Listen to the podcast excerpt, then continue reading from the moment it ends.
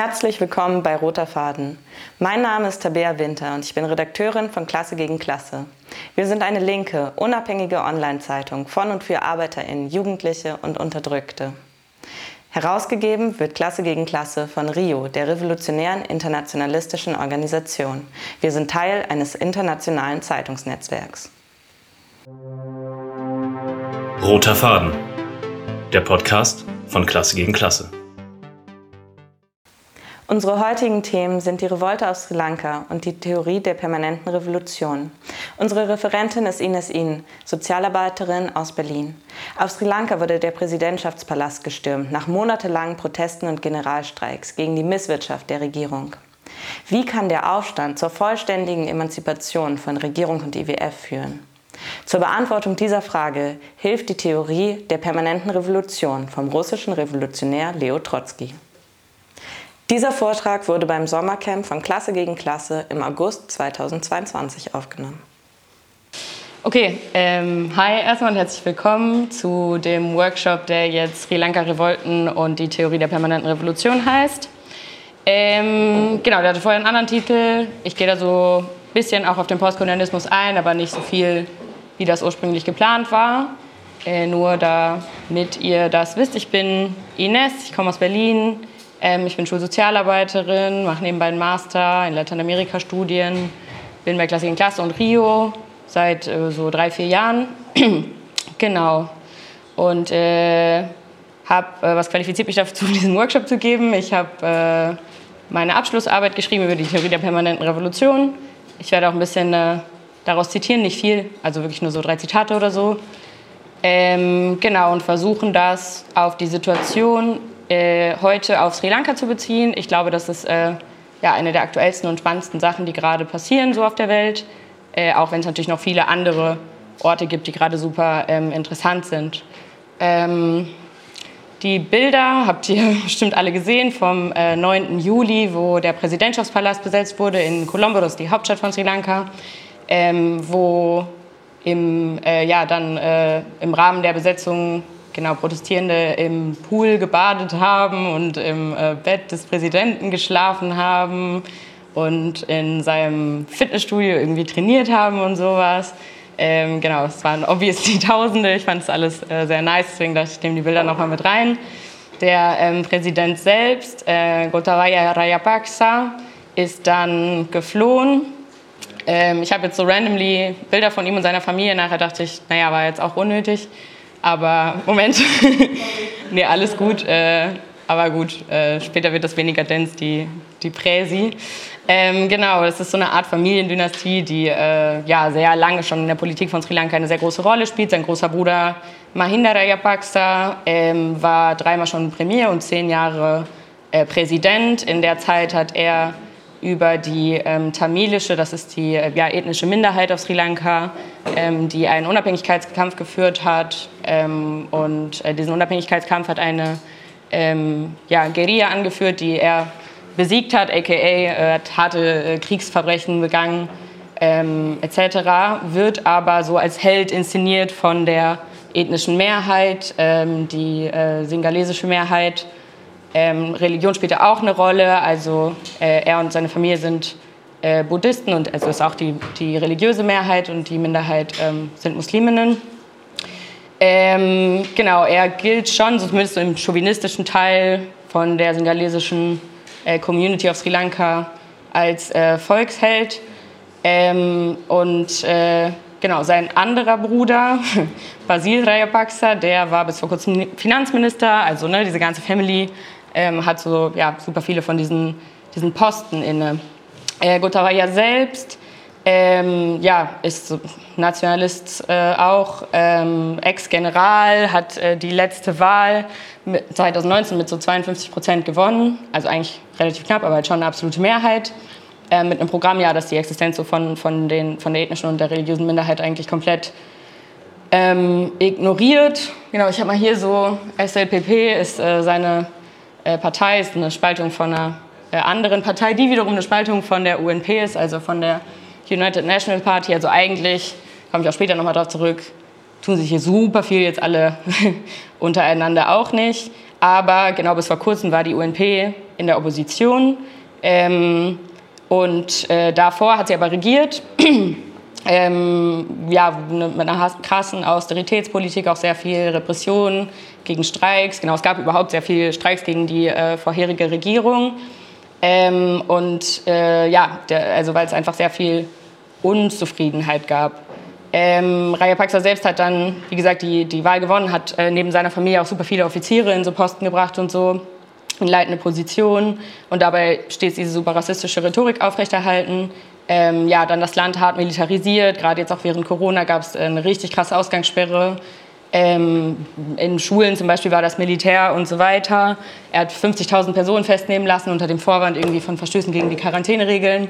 Dagegen, dabei waren natürlich viele ja, politische GegnerInnen auch und äh, man geht davon aus, dass er das natürlich auch irgendwie äh, benutzt hat, um, um diese Leute festzunehmen. Ähm, dann gab es sehr viele Demonstrationen und Proteste ähm, ja, gegen die Privatisierung von, von Elektrizitätswerken, zum Beispiel von Raffinerien etc., ähm, was auch Teil seines, seines ja, Programms war. Es gab auch Streiks mit mehr als 100.000 äh, GesundheitsarbeiterInnen zum Beispiel, in erster Linie für höhere Löhne, die sich dann aber auch politisiert haben und sich sozusagen gegen seinen Autoritarismus äh, ge, ge, ja, aufgelehnt haben. Dann gab es auch Generalstreiks im April und im Mai mit dem Protagonismus von so Bankangestellten, EisenbahnerInnen und LehrerInnen. Ähm, das wird später noch mal ein bisschen relevanter, wo dann direkt die Hauptforderung war, dass er zurücktritt. Und man kann schon sagen, dass eigentlich diese Streikbewegung jetzt natürlich auch einen Erfolg erzielt hat. Ähm, warum wollten sie, dass er zurücktritt? Ähm, Sri Lanka war eine britische Kolonie und ist seit äh, 1948 unabhängig äh, von Großbritannien und ja, durchlebt wie viele Länder gerade die tiefste Wirtschaftskrise ähm, seitdem oder seit ever. Ähm, ja, ist doch so. und ähm, ja, das liegt unter anderem daran, dass es ein Land äh, ist, was ähm, sehr krass von Tourismus lebt, der natürlich krass eingebrochen ist mit der Pandemie. Ähm, der ist ähm, immer weiter zurückgegangen. 2018 gab es da noch 5 Milliarden Euro Einnahmen pro Jahr. 2020 waren es dann eine. Ähm, das hat dazu geführt, dass das Land massiv an Währungsdevisen verloren hat, was sind Währungsdevisen. Das äh, bedeutet, dass die Zentralbank von Sri Lanka auf der positiven Seite von ihrer Zahlungsbilanz, also die schwarzen Zahlen, ähm, sehr wenig ausländische Währung, bis fast keine mehr eigentlich zu verzeichnen hat, ähm, Gold und so weiter. Ähm, das ist aber super wichtig, Währungsdevisen zu haben, so als Land, um die eigene Währung positiv beeinflussen zu können und im Zweifel halt auch in einer Krise wie jetzt äh, retten zu können. Ähm, und Außenhandelsdefizite, das heißt, dass man mehr importiert, als dass man exportiert, ähm, finanzieren zu können. Das ist natürlich eigentlich schlecht. Also man will, dass das äh, ausgewogen ist oder sogar anders. Also dass man mehr exportiert, als dass man importiert. Ja, safe. ähm, genau. Und äh, er konnte aber sozusagen äh, seine eigene Währung nicht äh, retten und die hat jetzt mehr als die Hälfte von Wert verloren gegenüber dem US-Dollar äh, schon allein in diesem Jahr, woraufhin er dann andere Maßnahmen ergriffen hat. Äh, Restriktionen ähm, auf Importe, vor allem auf Treibstoff, ähm, aber auch auf Dünger und auf Pestizide, was in einem Land, ähm, was schon noch sehr ähm, ja, bäuerlich geprägt ist, ähm, sehr krasse Konsequenzen hatte. Ähm, zum Beispiel, dass der Treibstoff einfach nicht mehr ausgereicht hat, weswegen er dann rationiert wurde. Ähm, Schulen wurden geschlossen, viele Leute sind äh, ohne Lohn geblieben. Ne? Es gab auch diese Kategorie so der essentiellen Arbeiter und es gab nur ein Programm ähm, für diejenigen, die essentielle Arbeiter waren, dass sie weiter sozusagen Lohn ähm, bezahlt bekommen. Ähm, die Inflation liegt bei 45 Prozent. Ähm, ist ja schon nochmal deutlich krasser als hier und genauso wie hier sieht man eigentlich auch, dass ähm, ja, die äh, bei Gütern des alltäglichen Lebens, zum Beispiel Lebensmittel, noch viel krasser ist. Da liegt sie zum Beispiel bei 80 Prozent. Ähm, das heißt, äh, ja, zu, zusätzlich zu diesen super langen Schlangen in den Tankstellen kamen dann auch noch so leere Supermarktregale etc. Äh, hinzu. Und äh, Stromausfälle, also als Teil der, äh, ja, der Rationierung, äh, die dann auch der Auslöser für die Revolt Anfang Juli waren, also vor einem Monat ähm, wo angekündigt wurde, dass sie jetzt bis, so, bis zu 13 Stunden lang werden. Ähm, diese Revolte hat stattgefunden im Rahmen von einer wieder verhängten Ausgangssperre, obwohl eigentlich schon die ganzen Corona-Maßnahmen beendet worden waren, ähm, ja, die sich an das allgemeine Klima so von der Repression sozusagen von der Regierung einreiht. Ähm, genau, die hat dann auch einen Ausnahmezustand verhängt und so ähm, etc. An dem Tag selbst äh, gab es auch, ähm, wurde auch wieder Tränengas eingesetzt, Wasserwerfer etc. ähm, trotzdem ja, sind die Massen ja vorgedrungen bis zum Präsidentschaftspalast und auch bis zum Haus des ehemaligen Premierministers. Also auf Sri Lanka gibt es ähm, einen Präsidenten und einen Premierminister, noch nicht so super lange, aber ist auch egal, der ehemalige Premierminister ist jetzt Präsident, ich komme da später drauf zurück, ist aber auf jeden Fall auch verhasst. Also sie haben sein Haus angezündet, ist komplett in Flammen aufgegangen. Ähm, genau, dieser Dude, der jetzt Premier ist, äh, Präsident, sorry, ist alles ein bisschen verwirrend. Ähm, ja, ist auch schon sehr lange in der Politik, war schon viermal Premier. Ähm, und weil er so verhasst ist, gehen die Proteste auch weiter. Also ich habe jetzt kein richtiges Bild von ihm, aber ich dachte so, das trifft es eigentlich ganz gut, um zu verstehen, äh, was vor sich geht. Ähm, genau, an dem Tag, als er sich selbst dann als so Interims-, also Übergangspräsident vorgeschlagen hat, ähm, haben Leute auch sein Büro äh, besetzt, äh, trotz wiedermaliger äh, krasser Repression seitens der Polizei.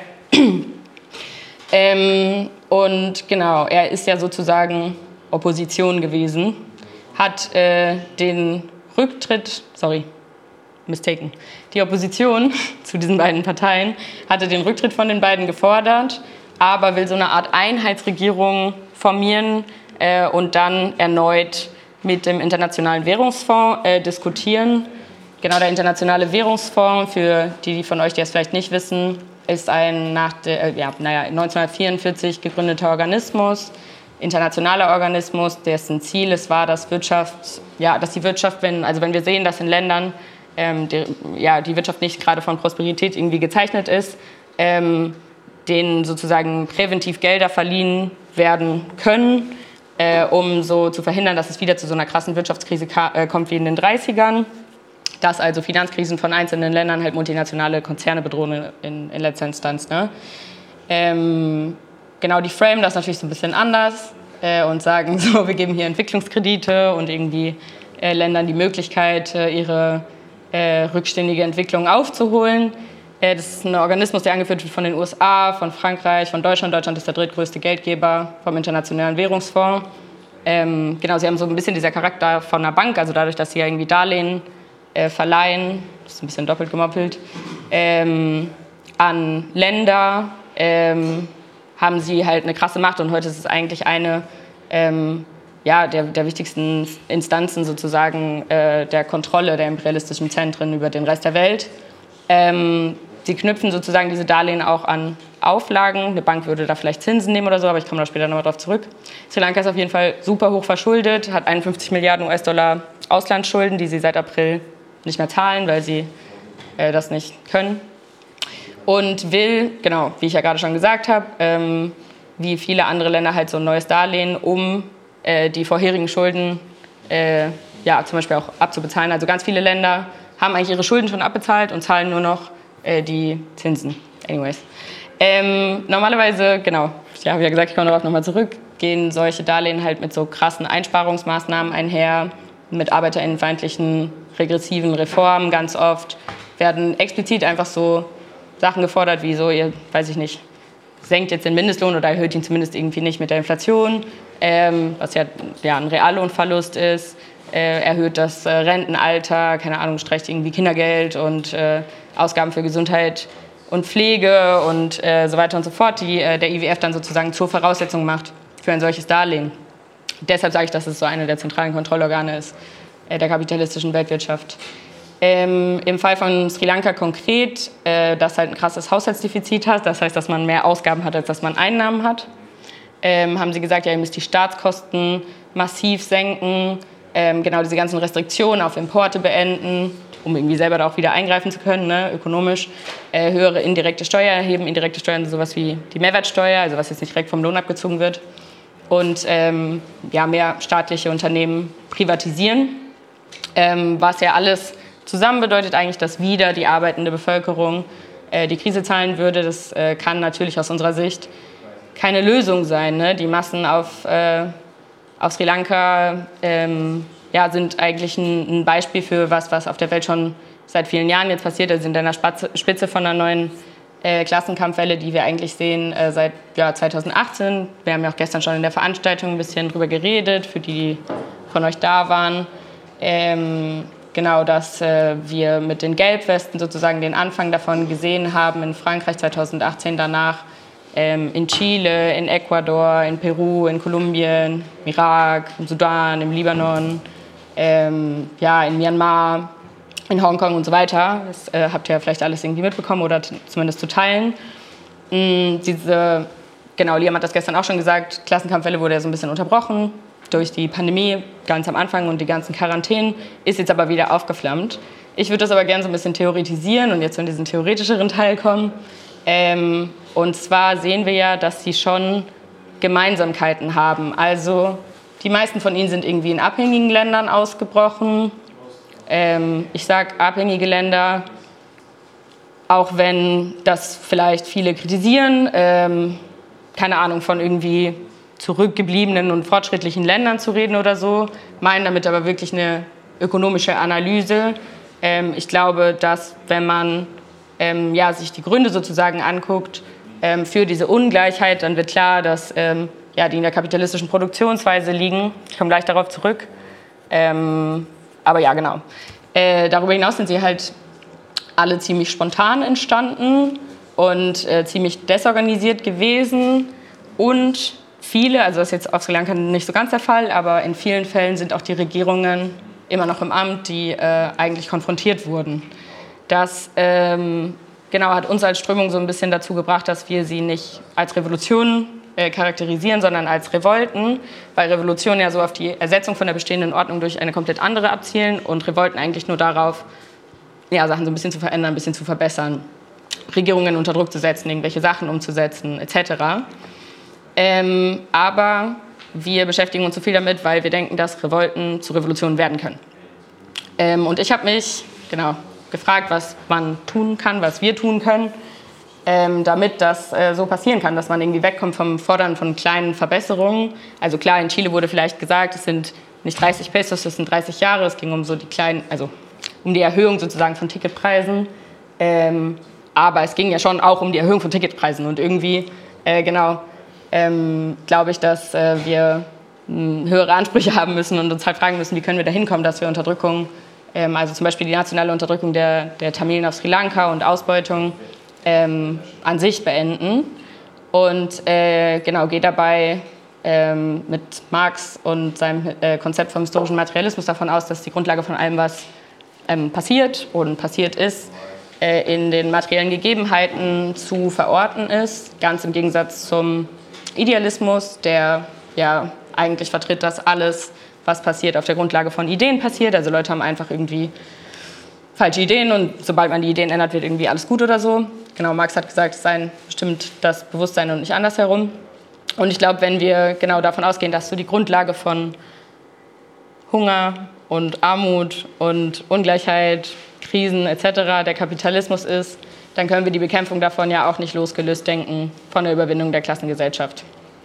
Ähm, genau. Äh, ich habe mir Gedanken darüber gemacht, wie jetzt konkret auf Sri Lanka, aber auch hier äh, der Kapitalismus gestürzt werden kann und mir dabei die Theorie der permanenten Revolution angeguckt. Äh, das ist eine Theorie von Leo Trotsky, der zusammen mit Lenin die russische Revolution von 1917 angeführt hat und äh, Stalins größter Kritiker war. Ähm, ich könnte jetzt noch mehr dazu sagen, aber ich lasse es mal an dieser Stelle.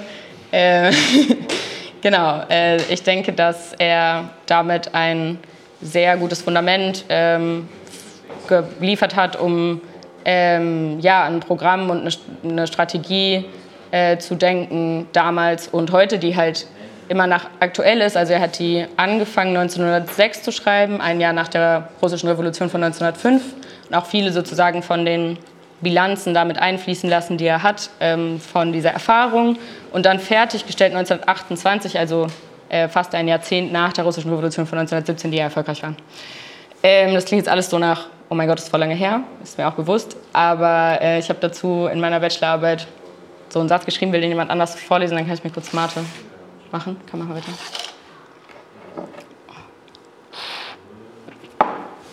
Diesmal.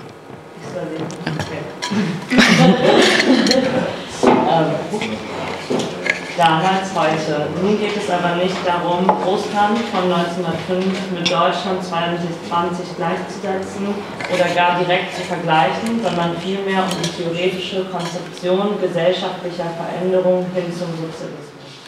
Thanks. Genau, also ich glaube, dass die Konzeption und die, also die, vor allem die Debatten über die Konzeption immer noch aktuell sind.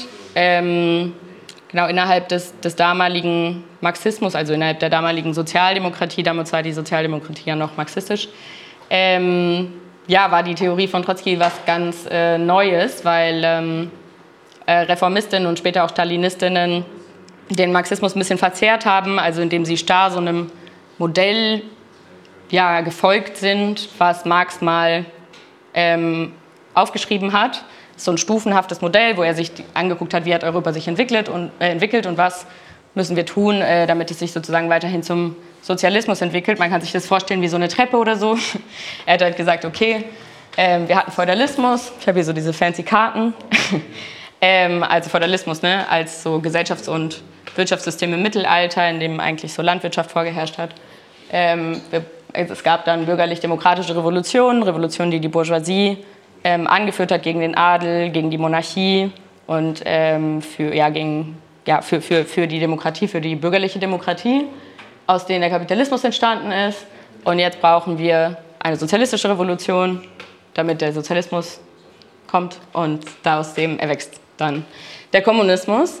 Ähm, genau, man kann sich das ungefähr so vorstellen, dass diese Leute halt damals so Marx gelesen haben, als wäre es so eine Bibel oder so ähm, und ihm so sehr wortwörtlich genommen haben ähm, beispielsweise hat er wann anders auch mal gesagt, dass äh, erst zur nächsten Etappe fortgeschritten werden kann, wenn die vorherige komplett äh, ausgemerzt wurde, an ihre Grenzen gestoßen ist etc.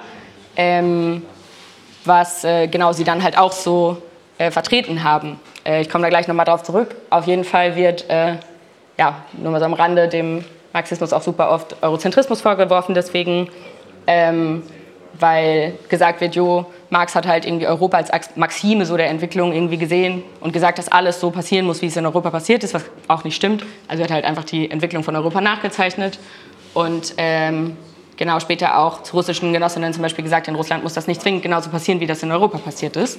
Trotzki fand das auch, er hat gesagt, das ist übelst schematisch, ähm, damit könnte man auch brechen, warum sollte man nicht irgendwie äh, gewisse ja, Entwicklungsstufen sozusagen überspringen können oder teilweise überspringen können äh, schneller machen, nicht bis zum Ende irgendwie äh, ausmerzen etc.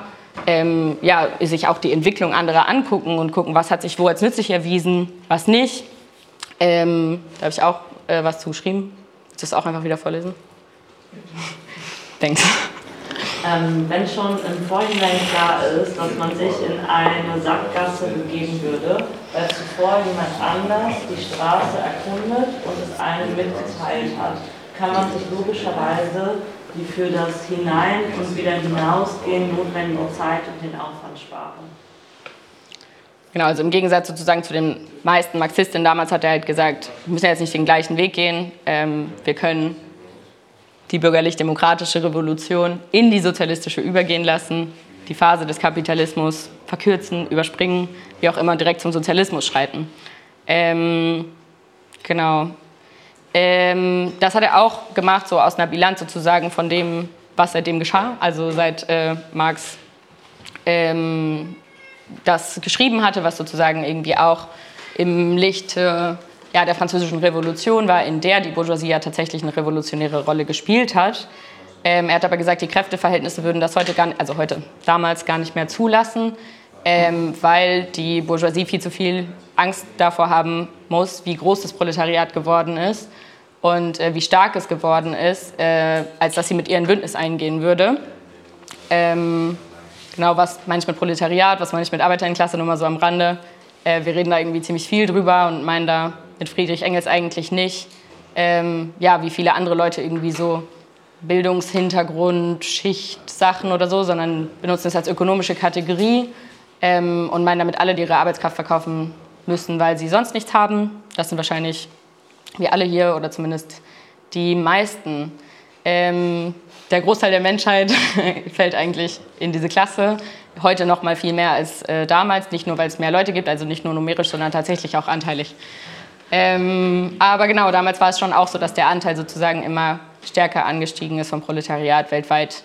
Ähm, und ja, auf jeden Fall sollte Trotzki recht behalten. Man sieht das dann ja auch an der Geschichte und wie sie sich irgendwie entwickelt hat. Also beispielsweise in Russland 1917 ist ja nicht so, als wäre der Kapitalismus irgendwie an seine Grenzen gestoßen und so komplett entwickelt worden oder hätte sich komplett entwickelt. Der war eigentlich noch ziemlich anfänglich. Ähm, und äh, ja, Moment. Nee, nee, nee, ich bin gar nicht fertig. ähm, ja, anyways. Nein, doch.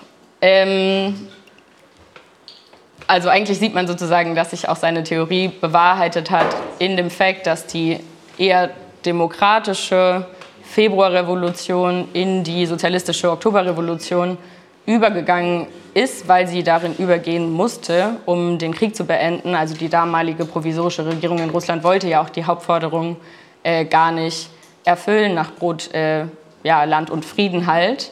Ähm, und sie hat ja auch nicht also die Bourgeoisie in Russland hat ja auch nicht die Revolution gegen den Zarismus angeführt. Also wenn man jetzt sozusagen sagen würde, okay, wir wenden das komplett an, was in der Französischen Revolution passiert ist, dann hätte das genau äh, so passieren müssen, aber ähm, ist es ja nicht.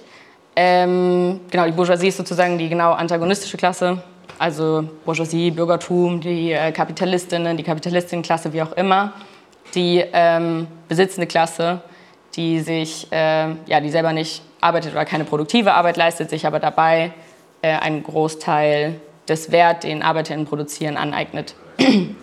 ähm, und den einfach für sich behält. Das ist das, was wir Ausbeutung nennen. Ähm, die Bourgeoisie in Russland war schwach im Vergleich zur Bourgeoisie beispielsweise in Europa, weil sie dadurch, dass sie sich sozusagen dieses Privileg, von dem Trotzki geredet hat, dass man sich ja nicht alles aneignen muss, was ähm, also nicht alles nachmachen muss, was woanders passiert ist, sondern sich irgendwie die historischen Erfahrungen aneignen kann, ähm, genutzt hat und bestimmte Epochen äh, ja, übersprungen hat, zum Beispiel die äh, des Handwerks und die der Manufaktur und stattdessen halt sehr schnell gewachsen ist unter dem Druck vom europäischen Kapital und direkt versucht hat, sozusagen zur, zur Großindustrie zu werden. Ähm, vor diesem Hintergrund ja, hat Trotzki auch gesagt, okay, wenn man sowas machen kann, dass man das nicht einhält, dann kann man ja auch nicht alles irgendwie jetzt auf den Tag genau planen oder so, ähm, was eigentlich auch ja, uns heute nur irgendwie logisch vorkommt. Keine Ahnung, wenn man sich jetzt 2020 anguckt oder so, dann hätte wahrscheinlich Anfang 2020 von uns so niemand gedacht, dass die größte Rebellion in dem Jahr einfach so in den USA stattfinden würde. Ähm, hat sie aber.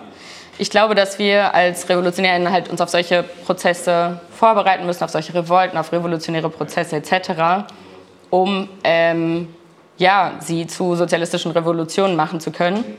Auch wenn wir jetzt nicht genau hervorsehen können, wann, wo, was passiert und so. Ähm, man kann ja trotzdem irgendwie Hypothesen aufstellen. Ähm, genau, und wir sehen ja, dass sich der Kapitalismus nicht so, so linear entwickelt, sondern irgendwie auch mit vielen äh, ja, Rückschritten und so ähm, und Fortschritten, also sehr sprunghaft. und dass wir nicht einfach darauf warten können, äh, dass er ja, sich einfach von selbst irgendwie komplett entwickelt oder von der Bourgeoisie komplett entwickelt wird äh, und dann alles irgendwie automatisch nach diesem Schema passiert oder so. Äh, in einer ja, so globalisierten Welt wie heute gilt es, glaube ich, noch mal mehr. Ähm, und ich glaube, dass auch wenn das für uns heute jetzt vielleicht banal ist oder so, war es das halt im Marxismus damals nicht. Und allein deshalb ist die Theorie der permanenten Revolution eine krasse Bereicherung für den Marxismus. Ähm, die Trotzki in drei Aspekte unterteilt hat, auf die ich ganz kurz eingehen würde. Ähm, in der Realität verschmelzen sie irgendwie miteinander. Er hat sie trotzdem zu analytischen Zwecken voneinander getrennt. Ich würde das jetzt auch machen. Genau, er hat gesagt, äh, in permanente Revolution, dabei geht es jetzt nicht darum, dass irgendwie wir immer und die ganze Zeit so, so Revolution machen oder so, so sondern dass ähm, genau erstens ähm, wir einen permanenten Übergang versuchen zu schaffen von bürgerlich-demokratischen Revolutionen in sozialistische Revolutionen. Zweitens, ähm, wenn wir sozusagen ähm, ja, nach der sozialistischen Revolution, wenn man so will, ähm, da sind, brauchen wir immer noch eine permanente Revolution, weil es ja vollkommen irgendwie illusionär ist zu glauben, dass sich alle Widersprüche einfach von heute auf morgen in Luft auflösen. Ähm, und vielmehr müssen wir sozusagen verstehen, dass es einfach äh, sehr lange dauern wird, um diese Verhältnisse grundlegend ähm, zu, zu, verändern. Also ähm, nicht nur die Produktionsverhältnisse, sondern auch irgendwie äh, Wissenschaft und Technik und Familie und Liebe. Das müssen wir alles irgendwie äh, dann revolutionieren. Äh, genau, und drittens hat er gesagt, äh, dass ähm, ja, äh, wir die Ausweitung der Revolution, also Internationalismus, ähm, ja, dass es auch ein permanenter Prozess sein wird, irgendwie in einer Welt, die in sehr viele Länder eingeteilt ist. Ähm, genau, er hat zu dem ersten Element äh, halt gesagt, dass wenn man sich jetzt die verschiedenen Gegebenheiten sozusagen auf der Welt irgendwie anguckt, in den abhängigen Ländern sind das halt andere als in den imperialistischen Zentren, ähm, weil sich Kapitalismus ja, ja. Ich sehe dich immer nicht. Kann jemand von euch, wenn er so macht oder so, mir das irgendwie cool. ähm, weil sich Kapitalismus da halt erst im Imperialismus entwickelt hat. Imperialismus nach Lenin, äh, die letzte ja, Stufe, das höchste Stadium des Kapitalismus. Ähm, genau, die Bourgeoisie ist irgendwie spät, verhältnismäßig spät, jetzt im Vergleich zu Europa, auf der Bildfläche erschienen und war deshalb einerseits noch super eng irgendwie verbunden mit so Großgrundbesitzern und andererseits schon super eng verbunden äh, mit ähm, der Weltfinanz, was aber beide, also eigentlich müsste man gegen beide kämpfen in einem Kampf ähm, ja, gegen die Monarchie und äh, für äh, Demokratie etc. Ich glaube, heute sieht man das auch sehr gut in Ländern, wo es noch Monarchie gibt, also beispielsweise in Großbritannien, im spanischen Staat etc., dass da, wo sozusagen die Verbindung mit dem Adel nicht gekappt wurde, die Bourgeoisie eigentlich gar kein Interesse daran hat, die Monarchie zu beerdigen ähm, und es deshalb auch nicht macht. Und äh, genau, das heißt, dass ähm, ja, seiner Meinung nach die Arbeiterklasse den, den Kapitalistinnen die Führung ähm, des Kampfes um Demokratie in diesen Ländern aus der, aus der Hand reißen musste, damit er erfolgreich wird. Ähm, und es halt nicht gereicht hätte, sie einfach nur so unter Druck zu setzen, ähm, weil sie ja die berechtigte Angst hatten, dass das Proletariat sozusagen äh, sich äh, der Aufgabe tatsächlich Demokratie bis zum Ende irgendwie äh, zu schaffen und äh, die Arbeiterinnenklasse zu vertreten halt nicht widmen würde. Mal ganz abgesehen davon, dass sie ja sowieso äh, ja, Interessen haben, die sich komplett widersprechen. Äh, da habe ich tatsächlich viel zugeschrieben. Willst du es vorlesen? Ich muss noch mal drücken.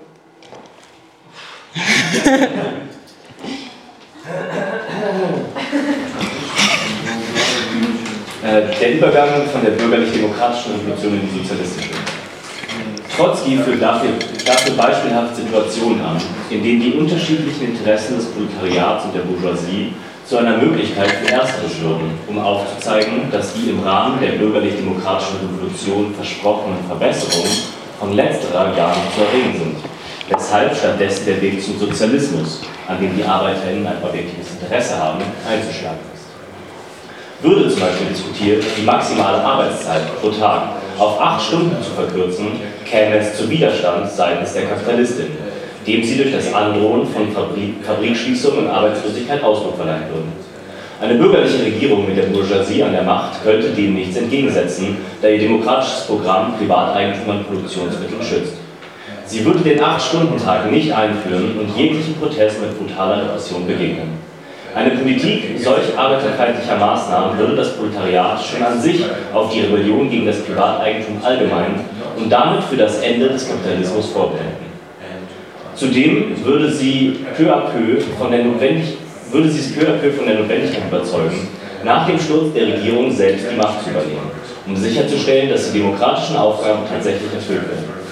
Die tatsächliche Erfüllung wäre in diesem Fall die Einführung des Acht-Stunden-Tages, was aber unter den oben genannten Bedingungen nur eine proletarische Regierung tun könnte, da nur sie ein genuines Interesse daran hat, das Privateigentum abzuschaffen. Sie würde deshalb die geschlossenen Fabriken und Betriebe entschädigungslos enteignen und unter Arbeiterkontrolle verstaatlichen. Es geht noch weiter.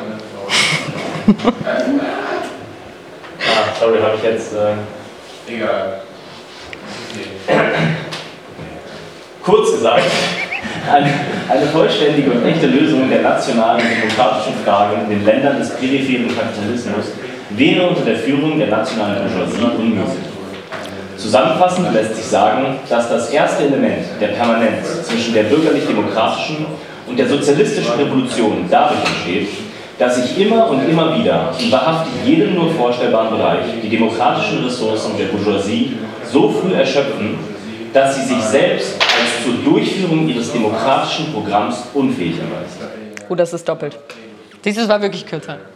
oh ja, das ist Habe ich einfach zu viel copy-pasted. Ähm, genau, keine Ahnung. Ich sage solche Sachen lieber, auch wenn das für die meisten von euch wahrscheinlich obsolet ist, aber vielleicht halt auch nicht für alle. So, ich habe ein bisschen den Anspruch, dass alle verstehen, was ich sage und ich weiß, dass es voll dense ist, aber da ist das Wort Produktionsmittel gefallen, ähm, was, wie das Wort eigentlich ja schon ein bisschen selber verrät, halt alle Mittel zur Produktion sind, aber dabei die materiellen. Ja, also äh, Werkzeuge, Gebäude, Flächen, Arbeitsgegenstände, das sind ja auch Werkzeuge. Naja. Ich finde das Beispiel auf jeden Fall ganz gut, deswegen habe ich es auch gewählt. Ähm, auch wenn wir heute schon lange einen 8-Stunden-Tag erkämpft haben, weil es halt zeigt, dass die Ziele, die ja, die, die Arbeiter verfolgen, denen, denen von den Kapitalistinnen komplett widersprechen. Das heißt, was für den einen halt vorteilhaft ist, schadet dem anderen aktiv und andersherum.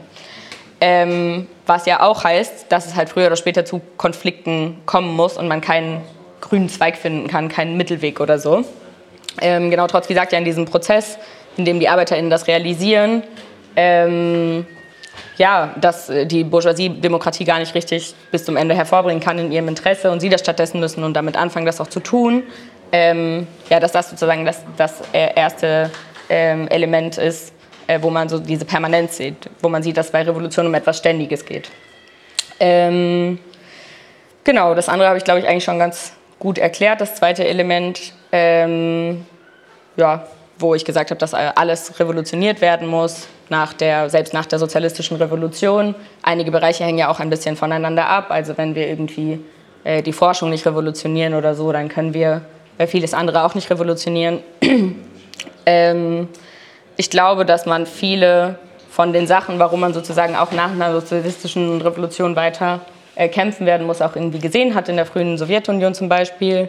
Ähm, gerade in demokratischen Fragen, also die Sowjetunion war das erste Land, in dem Abtreibung äh, legalisiert wurde, in dem ähm, Frauen sich scheiden lassen konnten, ähm, in dem es ja eine massive Al äh, Alphabetisierungskampagne gab etc. Das waren alles Sachen, ähm, genau die in, der, in den ersten Jahren der Sowjetunion ähm, passiert sind und ja nicht halt einfach so passiert sind oder so, weil äh, genau es halt irgendwie Sozialismus gab, sondern ähm, durch einen permanenten Kampf für die Revolutionierung der, äh, dieser Bereiche, so diese, der Gesellschaft, wenn man so will.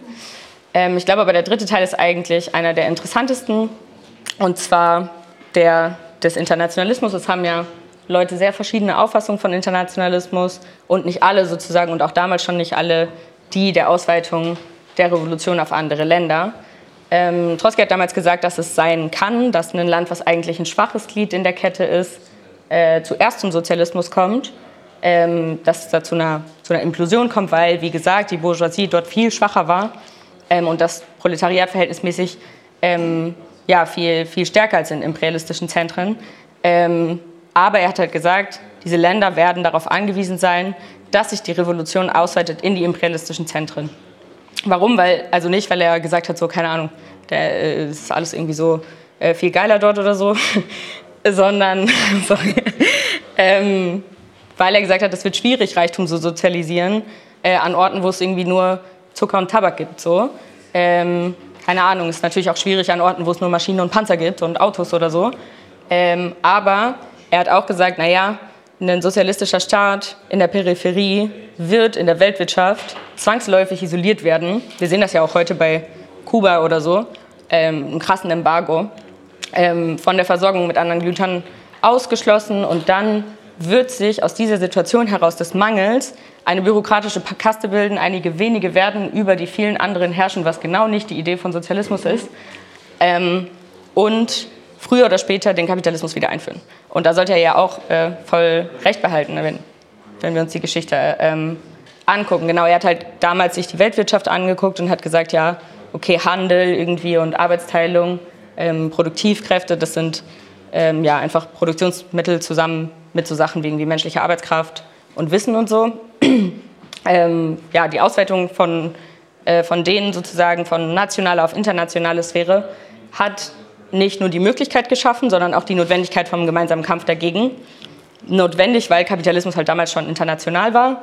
Ähm, also keine Ahnung, Bankiers waren irgendwie über Ländergrenzen hinweg miteinander connected. Aktiengesellschaften haben eigentlich agiert wie eine einzige. und ähm, ja, es gab einen Weltmarkt und so weiter. Heute gilt das natürlich noch mal mehr, wo irgendwie Güter durch x verschiedene Länder äh, reisen, bevor sie irgendwo ankommen. Genau, er hat aber gesagt, dass es nicht nur notwendig ist, es ist auch ähm, möglich, weil der Kapitalismus mit seiner sozusagen Ausdehnung auf eine internationale Sphäre ja auch den Keim von seiner eigenen Zerstörung mitgeschaffen hat, nämlich das internationale Proletariat, was überall halt gegen ihn kämpfen kann. Ähm, und das ist auch der Grund, ähm, ja, warum wir äh, meiner Meinung nach heute immer noch proletarischen Internationalismus brauchen und nicht nur Revolutionen äh, in der Peripherie. Also warum wir hier ähm, Politik machen. Ich sage das so, weil das schon eine existierende Meinung ist, äh, so in der antirassistischen postkolonialen Szene. Ich komme gleich nochmal drauf zurück. Ähm, aber genau, äh, wenn man sich das jetzt alles anguckt, äh, denke ich schon, dass das viele Potenziale mit sich birgt. Ähm, man kann ja zum Beispiel sehen, dass irgendwie, weiß ich nicht, 1905 in Russland jede, einzige, jede einzelne demokratische Forderung an sich eigentlich perfektly umgesetzbar gewesen wäre, in ihrer Gesamtheit aber halt den Aufgaben den Kapitalismus gefährdet hätte, weshalb sich die Bourgeoisie nicht an die Spitze von diesem Kampf gestellt hat. Ähm, und wenn man so will, kann man das eigentlich auch heute sehen. Also gerade, was die Genossin gestern gesagt hat, ähm, zur Wiederlegalisierung, sagen wir mal, von der Abtreibung in den USA oder so, ist jetzt ja nichts, was irgendwie den Kapitalismus in seinen Grundsteigen massiv gefährdet oder so. Äh, Abtreibung ist in anderen Ländern illegal und da gibt es trotzdem Kapitalismus. Ähm, aber wenn man sich jetzt anguckt, ähm, was es alles für demokratische Forderungen gibt, sozusagen jenseits jetzt auch von der Wiederlegalisierung von, ähm, von Abtreibung, dann würden sie schon den Kapitalismus ähm, ja, gefährden. Weshalb auch heute eigentlich äh, ja, das, die Bourgeoisie sich nicht äh, diesem Kampf ähm, widmet. Heute natürlich auch ne, von einer noch viel größeren Angst, von einem noch viel größeren Proletariat, das halt obviously denen irgendwie ihre Macht und ihre Privilegien äh, wegnehmen würde. Ähm, genau, ich glaube, ein anderes Potenzial ist äh, das des Internationalismus. Ich glaube, dass wenn das Kapital sich international organisiert, dass wir das auch machen müssen. Ähm, insbesondere im Kontext von Antirassismus ist es wichtig, ja, darüber nachzudenken, weil die, äh, ich denke, dass Rassismus auch eine materielle Grundlage hat. Ähm, und äh, äh die ist die, ja, die imperialistische Unterordnung ähm, von einem großen Teil der, der Erde seitens der realistischen Zentren, die ja erst zur Flucht und so weiter führt. Ähm, und Trotzki hat es halt damals sozusagen als Aufgabe definiert, dass wir uns in Ländern wie Deutschland halt nicht nur solidarisieren, also wir könnten hier und heute jetzt so ein Soli-Foto machen mit äh, der Revolte auf Sri Lanka oder so und sagen, geil, wir sind Internationalistinnen und haben das jetzt irgendwie fertig gemacht. Ich will nicht sagen, dass es nicht dass es irgendwie schlecht ist oder so, ein Soli-Foto zu machen, um Gottes Willen. Aber es kann nicht unsere einzige ähm, Politik sein, sondern eigentlich müssen wir, die größte Unterstützung, die wir leisten können für solche Revolten und revolutionäre Prozesse, ist die Revolution im eigenen Land voranzutreiben. Ja, wir haben jetzt im, im, Rahmen vom Krieg irgendwie viel gesagt, ja, der Haufen steht im eigenen Land, aber der Haufen steht halt auch wirklich im eigenen Land. Ähm, genau, wir, wir, wir, wir kämpfen irgendwie zwischen, gegen denselben Feind so, ähm, wir führen denselben Kampf, aber es gibt dabei ja Ungleichheiten und ähm, genau, wir haben hier einfach eine Position inne, die eine ganz andere Auswirkung hätte, sozusagen, als wenn ähm, es jetzt irgendwie, keine Ahnung, im Sudan Sozialismus gäbe. Äh, das äh, wäre für Deutschland jetzt nicht sonderlich gefährdend äh, und hätte auch nicht so viele Auswirkungen. Wahrscheinlich äh, wäre es irgendwann eher äh, schlecht für den Sudan. Naja, also, anyways. aber es ist so im Sinne von Embargos und so.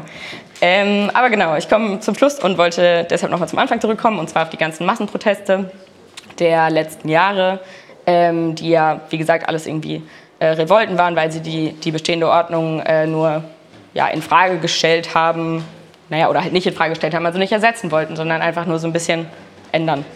Ähm, aber wie gesagt, glaube ich, dass sie in revolutionäre Prozesse umschlagen können, äh, auch auf Sri Lanka und würde dazu ein allerletztes Zitat aus meinem Fazit Caro vorlesen lassen. ja, ich sage aber danach noch was dazu. Äh, abwarten, Tee trinken. Während beispielsweise in Chile seit 2019 und in den USA seit zwei Monaten die Frage des siegreichen Kampfes sehr konkret ist, befinden wir uns in Deutschland in einer politischen Situation, die von wenigen bis keinen direkten Konfrontationen gekennzeichnet ist. Doch reicht es im Hier und Jetzt nicht aus, auf die Spontanität der Massen in etwaigen politischen oder wirtschaftlichen Krisen, wie der vom Covid-19 ausgelösten, zu hoffen und zu warten, weil eine revolutionäre Situation nicht einfach vom Himmel fällt. Die für sie nötigen, oben genannten materiellen Kräfte werden ohne vorheriges Zutun nicht gegeben sein. Ähm, genau, ich habe das geschrieben 2020 im Juli oder so, deswegen die zwei Monate. Ähm, aber ich glaube, es ist halt äh, ja, ein gutes Beispiel dafür, ähm, dass halt heute immer noch notwendig ist, die Strategie, die aufgezeigt wird in der Theorie der permanenten Revolution anzuwenden, äh, sich Sri Lanka anzugucken, weil ähm, genau die Massen ja gefordert haben, dass der Präsident äh, Rajapaksa zurücktritt ähm, und sein Nachfolger, ich habe seinen Namen nie gesagt, ne? Äh, Ranil Wickremesinghe, nicht äh, akzeptieren, weil er halt für die gleiche Politik steht, für die Unterordnung äh, unter den IWF, ähm, ja, die einfach wieder zu Arbeitslosigkeit führen wird, ähm, zu Armut, egal ob man einen Job hat oder nicht, ähm, zu Mangelwirtschaft etc. Ähm, und auch die Opposition will diese Politik ja fortführen. Ähm, also sie will ja vielleicht eben ein anderes Gesicht geben, also literally einfach nur ein anderes Gesicht geben und trotzdem äh, Verhandlungen mit dem mit dem IWF führen. Ähm, ich glaube aber, dass, wenn man sich jetzt anguckt, was ich irgendwie vorher erzählt habe, ähm, und sich die, auch die anderen Revolten anguckt, dann sieht man, dass sich dieser Prozess, so wie viele andere, wo oft die prekarisierte Jugend, und mit Jugend meine ich jetzt nicht nur so literally Teenagers, sondern irgendwie Leute bis zu 30 oder so, ähm, in allererster Reihe standen, ähm, sich als bürgerlich-demokratisch ja, klassifizieren lassen könnte weil Sachen gefordert werden, die äh, uns vielleicht hier so ein bisschen basic vorkommen, die es einfach in westlichen, ja, kapitalistischen Demokratien schon lange gibt, ähm, die aber nicht ähm, erkämpft werden können unter der Führung äh, der Bourgeoisie, die, genau wie ich schon gesagt habe, halt einerseits irgendwie noch super eng äh, mit so GroßgrundbesitzerInnen oder, keine Ahnung, beispielsweise jetzt auch ähm, ExtraktivistInnen, ich weiß nicht, ob man das sagen kann auf Deutsch, Leute, die so Fracking machen und sowas, ähm, verbunden ist und andererseits halt auch mit dem Imperialismus, ähm, die ja auch miteinander, aber egal. Das heißt, es gibt da halt diesen krassen Druck, mit beiden nicht zu brechen ähm, und sich irgendwie loszureißen, zum Beispiel vom Imperialismus, was aber in einem Land wie Sri Lanka halt bitter nötig wäre, um wirklich zu äh, ja, einer anderen äh, Situation zu kommen, die, äh, in der nicht weiter ähm, das Volk eigentlich äh, die Kosten der Krise tragen muss. Ähm, glaube, eine andere große Rolle spielt sowohl hier als auch dort äh, die Gewerkschaftsbürokratie. Ähm, konkret auf Sri Lanka gab es einen Streik äh, von der Eisenbahnergesellschaft zwei Tage vor der Revolt, einen 24-stündigen Streik. Ähm, und der Obergewerkschaftssekretär äh, hat ihn halt vorzeitig abgebrochen äh, und hat ja, den Prozess sozusagen dadurch auch massiv äh, gebremst. Ähm, er hat auch, also naja, die haben, also viele Gewerkschaften haben auch vorher schon ähm, Rajapaksa unterstützt, äh, weil er ja die Opposition war zu der vorher regierenden UNP, mit der es so viel Unzufriedenheit gab. Aber again, ne, äh, mit einem Programm, was äh, ja wirklich zu wünschen übrig ließ. ähm, ich habe gerade schon so angerissen, aber mit der Gewerkschaftsbürokratie meinen wir jetzt nicht alle Gewerkschaftsmitglieder, also uns, sondern die Sekretärin. Ne? Die halt irgendwie schon vor über 100 Jahren angefangen haben, sich mit Kapitalisten an den Tisch zu setzen und irgendwie äh, zu verhandeln, versuchen, zu versuchen, auf einen grünen Zweig zu kommen, obwohl das natürlich nicht möglich ist. Ähm, ja, sich bestimmte Privilegien dadurch zu sichern und das heute ja auch tun, im Rahmen der Sozialpartnerschaft, im Rahmen der konzertierten Aktion ähm, etc. Ich meine aber auch nicht nur die Obersekretäre, sondern schon auch Leute in niedrigeren Posten. Ähm, oft passiert das ja in Streiks, dass den kämpferischen Arbeitern so ein Job angeboten wird von der Gewerkschaftsbürokratie, ganz unverfänglich, hey, du bist doch irgendwie so gewerkschaftlich aktiv, willst du das nicht zu deinem Hauptjob machen, ähm, als wäre das irgendwie möglich und als würde das nicht dazu führen, dass wenn man in einer materiellen äh, Abhängigkeit steht, ähm, ja, man natürlich irgendwie auch ganz schnell seine radikalen Positionen halt irgendwie beiseite lässt, weil äh, einem ja, der äh, Mund verboten wird und man sonst halt seinen fucking Job verliert will jetzt nicht so viel Mitleid haben mit Gewerkschaftssekretären, aber ich will erklären, dass es sozusagen ökonomische Basis hat, ähm, dass Leute halt ähm, ja dann auf einmal so agieren, wie sie halt agieren und sich irgendwie zu Expertinnen erklären, zu Vertretern, obwohl sie nicht gewählt sind, ähm, dass sie entscheiden über den Kopf hinweg von der Basis, für was, wann, wo, wie äh, gestreikt oder gekämpft wird ähm, und dadurch ja auch die Basis ein Stück weit passiviert, die dann halt einfach nur so, keine Ahnung, irgendwie so eine Manövriermasse ist, die man halt, äh, der man halt sagen kann, was sie irgendwie zu tun und was sie zu lassen hat. Ähm, ich glaube, wir müssen halt als die, die wir im Kapitalismus ausgebeutet werden, als ArbeiterInnen uns äh, selbst organisieren in den Gewerkschaften und dafür kämpfen, dass wir solche Entscheidungen äh, selber treffen können über, über unsere Kämpfe. Das betrifft ein bisschen die Frage des Programms. Ähm, ich glaube, Giacomo, der gerade ja auch hier ist, hat gestern so ein Fünf-Punkte-Programm aufgestellt, was sie in Italien haben, äh, was ich ein sehr gutes Programm fand, weil es tatsächlich alle ArbeiterInnen über verschiedene Bereiche äh, hinweg jetzt äh, miteinander vereint und nicht nur ArbeiterInnen, sondern auch Leute, die von der Krise betroffen sind, ähm, zum Beispiel durch die Inflation ähm, etc. und dazu führen kann, ähm, ja, dass wir gemeinsame Kämpfe führen und dass wir eine gemeinsame politische Erfahrung machen und anfangen, uns sozusagen politisch organisieren, zu organisieren, dass wir unsere Moral stärken, alles Dinge, die wir für später äh, ja, brauchen werden. Aber zurück zu Sri Lanka. Ähm, wie man auf jeden Fall sieht, haben sich äh, ja, die Massen da ja sehr schnell äh, radikalisiert, also äh, sind irgendwie immer weitergegangen, äh, protestieren ja auch immer noch, wie gesagt, auch wenn sie irgendwie aus dem Präsidentschaftspalast geschmissen wurden irgendwann, äh, gegen den neuen Präsidenten. Sie mussten das ja irgendwie auch machen, ne? Keine Ahnung, so ihre Führung hat sie ja literally verraten und keine Ahnung, halt erst den einen, dann den anderen unterstützt ähm, von, von den Politikern, ja, die immer irgendwie nur dasselbe machen. Und ähm, wenn man so will, ist es ja auch so ein bisschen absehbar, dass sie irgendwann realisieren könnten, dass sie halt die Einzigen sind, die das eigentlich durchsetzen äh, wollen und können, ähm, dass sie selbst halt ja nicht mehr irgendwie die Leidtragenden sind. Ich glaube, das beweist dann halt auch nochmal, ähm, was ich vorher schon gesagt habe. Also ähm, Trotzkis These, dass diese Etappentheorie so ein bisschen Quatsch ist und dass man bürgerlichen Führungen nicht die Kraft irgendwie einfach überlassen kann, ähm, dass ja, die revolutionäre Prozesse sogar scheitern werden, wenn man das tut, weil äh, ja, das, die Bourgeoisie nicht mehr das Interesse hat, daran äh, diese bis, äh, ja, bis zum Ende zu führen.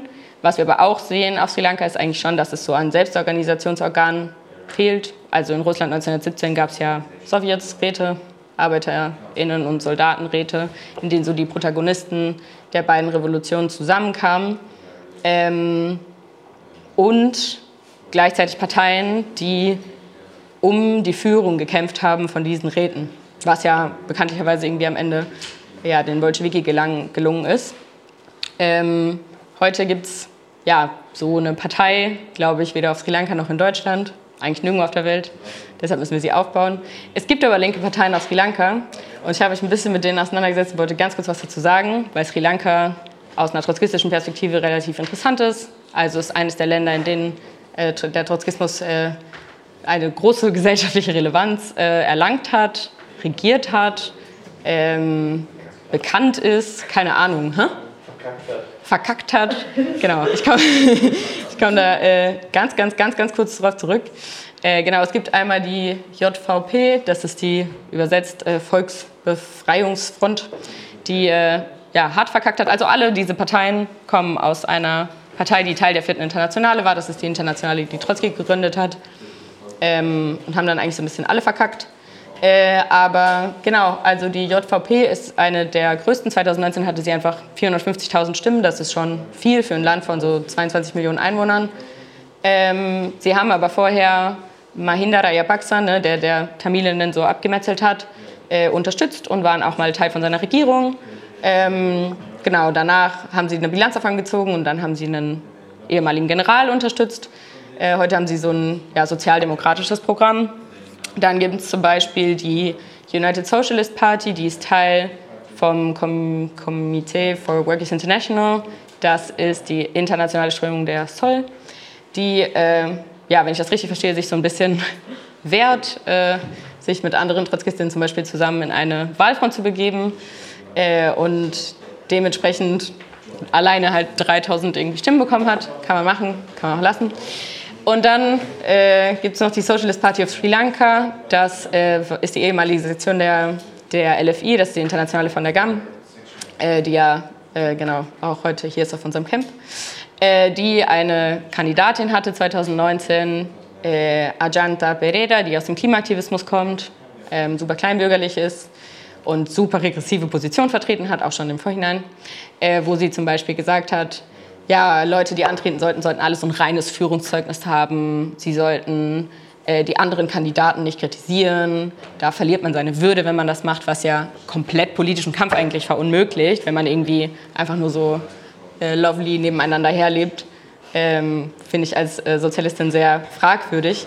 Äh, genau, sie hat auch gesagt, äh, wenn Leute gewählt haben, dann müssen dann, haben sie hinter den Leuten zu stehen, die sie gewählt haben und sollen sie nicht kritisieren.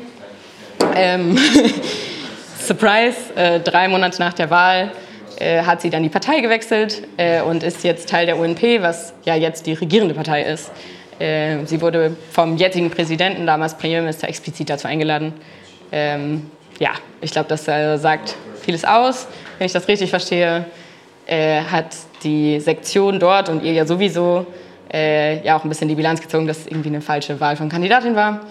Ähm, äh, ja, ähm, aber trotzdem hat sie 28.000 Stimmen bekommen. Ist jetzt auch nicht super krass, aber auch nicht super wenig. Ich weiß nicht, ob wir das heute kriegen würden. I hope so. Aber naja, ähm, wir widmen uns ja auch irgendwie dem Aufbau von revolutionären Parteien. Äh, ich glaube nicht, dass man irgendeine von unseren Sektionen schon so nennen könnte, aber dass wir in Argentinien zum Beispiel diesem Ziel schon ein bisschen näher sind. In Argentinien haben wir eine Partei mit sehr vielen Mitgliedern, die jetzt gerade drittstärkste Kraft geworden ist äh, bei den letzten Wahlen. Ähm, naja, also nicht alleine, sondern als Teil von einer Wahlfront ähm, ja, von ArbeiterInnen und, und, äh, und, und, Linken und Linken, Linken und ArbeiterInnen. Ähm, genau, die sich jetzt nicht irgendwie zur Aufgabe macht, so die Wahl zu gewinnen. Ähm, das ist auch einer der Gründe, warum als der Trotzkismus sozusagen auf Sri Lanka so viele Stimmen hatte, dass sie tatsächlich an die Regierung gekommen sind, ähm, in einem Bündnis mit äh, ja, sehr anderen fragwürdigen äh, Parteien, ähm, die ja, später also heute auch teilweise Regierungsparteien sind, äh, aus der vierten Internationalen geschmissen wurden. Ähm, genau, wir nutzen das Parlament als Bühne für unsere Politik. Ähm, keine Ahnung, unser Genosse, der Präsidentschaftskandidat ist, wird natürlich irgendwie eingeladen zu so Präsidentschaftskandidaten, Talkshows ähm, mit dem aktuellen Präsidenten oder so. Und Millionen von Leuten sehen das. Natürlich eine ganz andere Möglichkeit, die man hat, ähm, wenn man äh, da äh, ja, kandidiert. Ähm, wir haben aber auch verschiedene andere, es wurde ja gestern auch schon ein bisschen erklärt, äh, Mechanismen sozusagen, und ich glaube, dass alle Revolutionäre das haben sollten, ähm, eingeführt, wo wir gesagt haben, hey, die Leute sollten jetzt nicht so für den Rest ihres Lebens Abgeordnete sein, sondern sich abwechseln. Wir sind da ein Bündnis von vier Parteien und haben zum Beispiel da, wo wir Sitze haben, wechseln wir uns ab. Alle, auch wenn man das eigentlich nicht macht, hat man zum Beispiel einen Sitz für zwei Jahre, machen wir alle sechs Monate jemand von einer anderen Partei. Ähm, die Leute kriegen auch nicht das ganze Geld, also sie kriegen das, aber sie ähm, behalten so viel, wie ein Lehrer verdient, was in Deutschland viel ist, in Argentinien aber nicht. Man kann davon eigentlich nicht leben ähm, und geben den Rest zum Beispiel an Streikkassen. Ähm, genau, solche äh, Sachen, glaube ich, äh, schützen ja auch einen ein Stück weit von einer, vor so einer Bürokratisierung und irgendwie so einer Politikverdrossenheit. Na, vielleicht kann man das so sagen, also wenn man einfach Firma Politiker ist. Ähm, in Deutschland ist das natürlich noch irgendwie ein weiter Weg.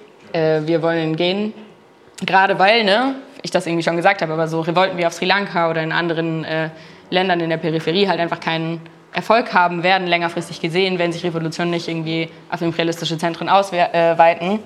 Ähm, ich glaube, wir müssen hier vor Ort es halt auch schaffen, die Gewerkschaftsbürokratie zu, zu überwinden. Ähm, ich glaube, es ist nicht notwendig, es ist auch möglich. Ähm, aber genau, wie gesagt, es ist noch ein langer Weg. Wir nutzen unsere Website, wir versuchen Zehntausende, Hunderttausende zu erreichen, Millionen eines Tages. Und die ist natürlich auch offen für alle. Ähm, genau, und ich freue mich, wenn der ein oder andere Bock hat, da in der Zukunft auch daran teilzunehmen. Dankeschön.